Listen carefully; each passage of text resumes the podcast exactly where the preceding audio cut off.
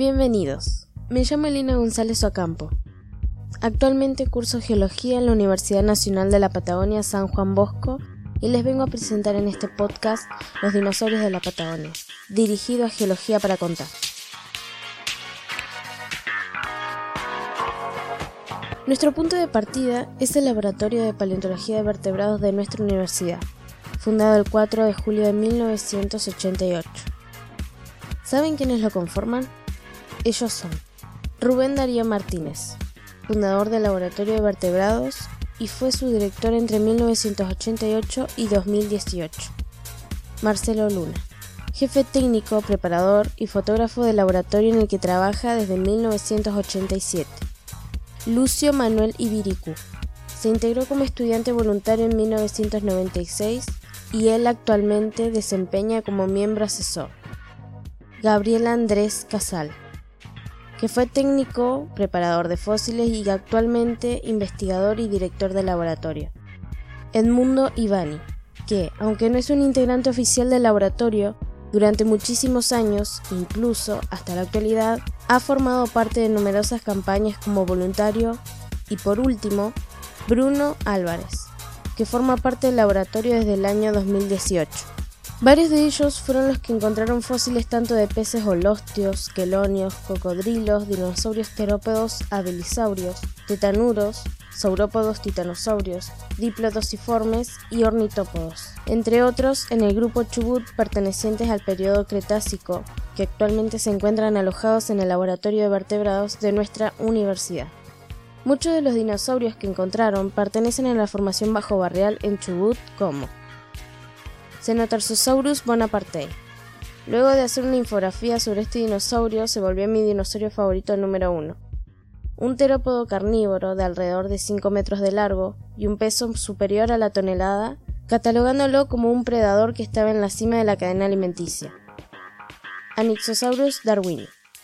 Terópodo carnívoro que medía unos 2 metros de largo, 70 centímetros de altura hasta la cadera y pesaba entre 35 y 50 kilos filogenéticamente más avanzado que el Cenotarsosaurus y evolutivamente más cercano a las primeras aves, Notipsilophodon comodorensis.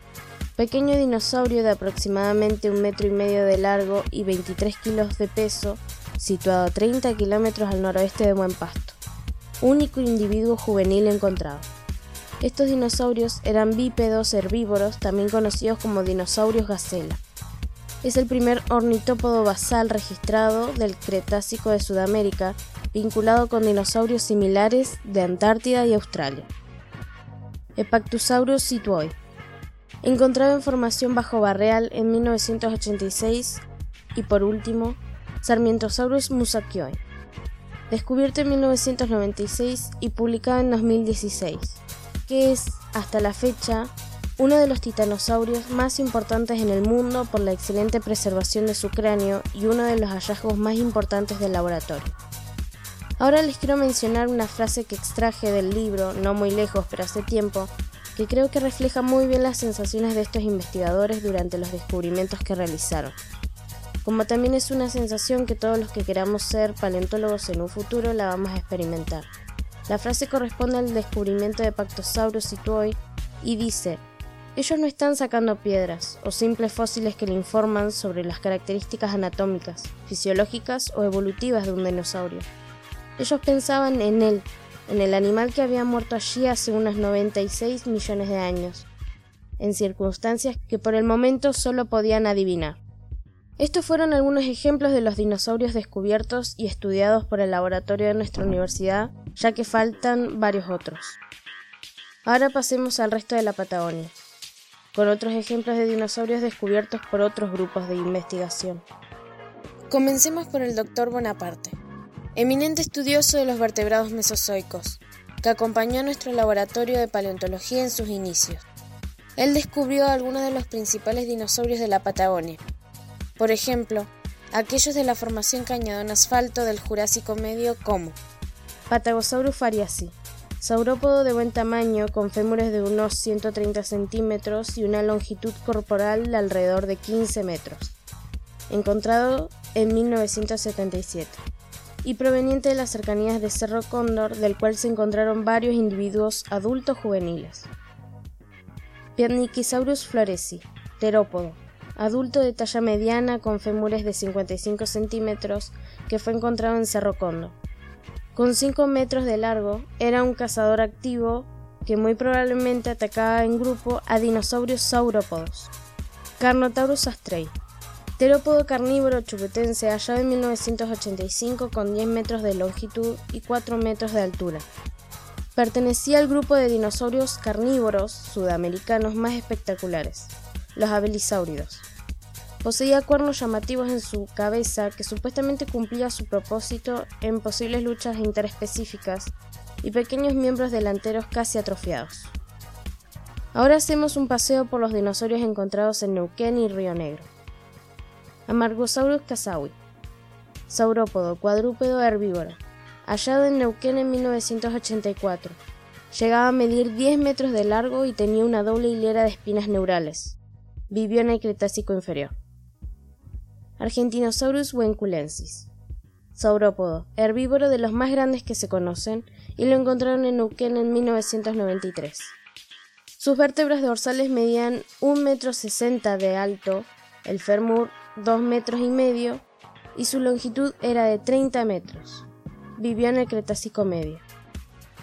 Giganotosaurus carolini, terópodo carnívoro hallado en Neuquén en 1993, que tendría una longitud de entre 3 y 14 metros de largo y su peso era de aproximadamente 8 toneladas. Su cráneo tenía alrededor de 1,80 metro y perteneció al Cretácico medio. Y como última parada, los dinosaurios de Santa Cruz. Musaurus patagonicus. Fue hallado en 1976 en la formación El Tranquilo en el noroeste de la provincia. Se trata de un saurópodo cuadrúpedo herbívoro primitivo que vivió en el Triásico superior. Portasaurus rewilli. Se trata de un saurisquio saurópodo herbívoro de cuello y cola largos. Vivió en el periodo Cretácico. Medía 40 metros de largo y pesaba entre 80 y 100 toneladas. Orcoraptor burkei. Saurisquio terópodo tetanuro de aproximadamente 6 a 7 metros de longitud que vivió en el Cretácico tardío. Fue hallado en 2001 al sur del lago Viedma. Pasando a Tierra del Fuego, un dato curioso y que yo tampoco sabía es que hasta la fecha no se han encontrado restos de dinosaurios. Sin embargo, los fósiles de moluscos artrópodos sí son muy abundantes.